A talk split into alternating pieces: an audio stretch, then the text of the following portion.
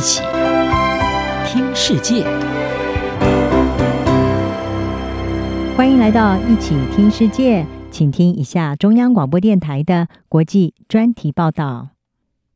今天的国际专题要为您报道的是：苏丹军事冲突不止，人道危机恐将继续扩大。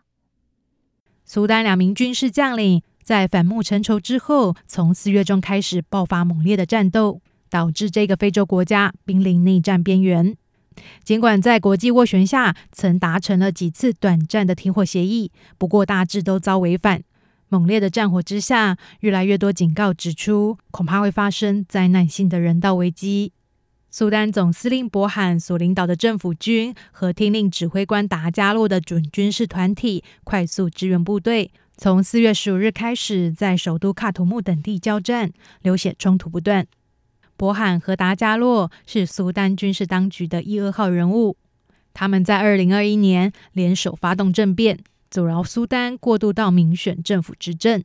不过，双方对于往后要由谁来领导军方，以及对国家未来的方向有很深的歧见，最后两人反目成仇。而导致本次冲突的引爆点是伯罕计划要在两年之内把拥有十万兵力的快速支援部队整编进正规军中，但达加洛认为这个过程应该要慢慢来，至少用十年的时间。武装冲突就此爆发，首都喀土穆和周遭地区是主要的战斗爆发区域，在受到猛烈的空袭和炮火下，上空可以看到冒出熊熊的浓烟。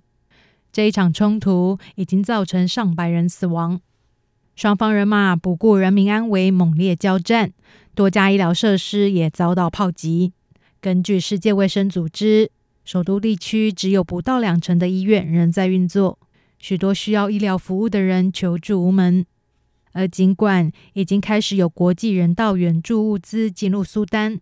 不过，在激烈的战斗下，这一些物资要如何到达所需的人手上，是另一项问题。卡土木一家医院的医师描述现在的困难处境。他表示，医院现在每一天要治疗大量的伤者，不过人手和设备严重不足，而医院附近不时爆发战斗，外界的援助目前也难以进入。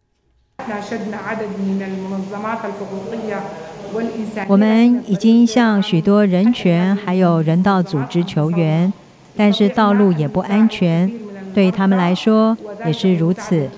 但是在社区委员会的帮助之下，我们能够帮助更多患者。他们帮我们带来食物，协助清洁医院、收废弃物，还有帮我们守门。在战斗爆发后，各国已陆续把侨民撤离苏丹。而与此同时，大批的苏丹人民为了逃命而被迫背离家园。联合国估计，已有至少十万苏丹人逃到邻国，数十万人在国内流离失所。而如果局势恶化，在未来几周可能会有多达八十万人出逃到邻国。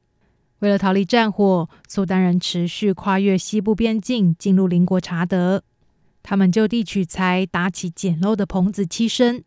一名来自苏丹中部的难民表示，他的房子在战火中被摧毁。为了逃命，他和家人被迫来到这里。他们杀人，烧掉我们的房子，摧毁所有挡住他们路的东西。他们夺走了我们拥有的一切，所有的东西。这就是为什么我们越过边界来到查德的原因。面对两派人马打得难分难解，联合国和国际救援组织呼吁，让人道物资能够不受阻碍的通行，避免当地的人道处境持续恶化，是目前的当务之急。央广编译张雅涵报道。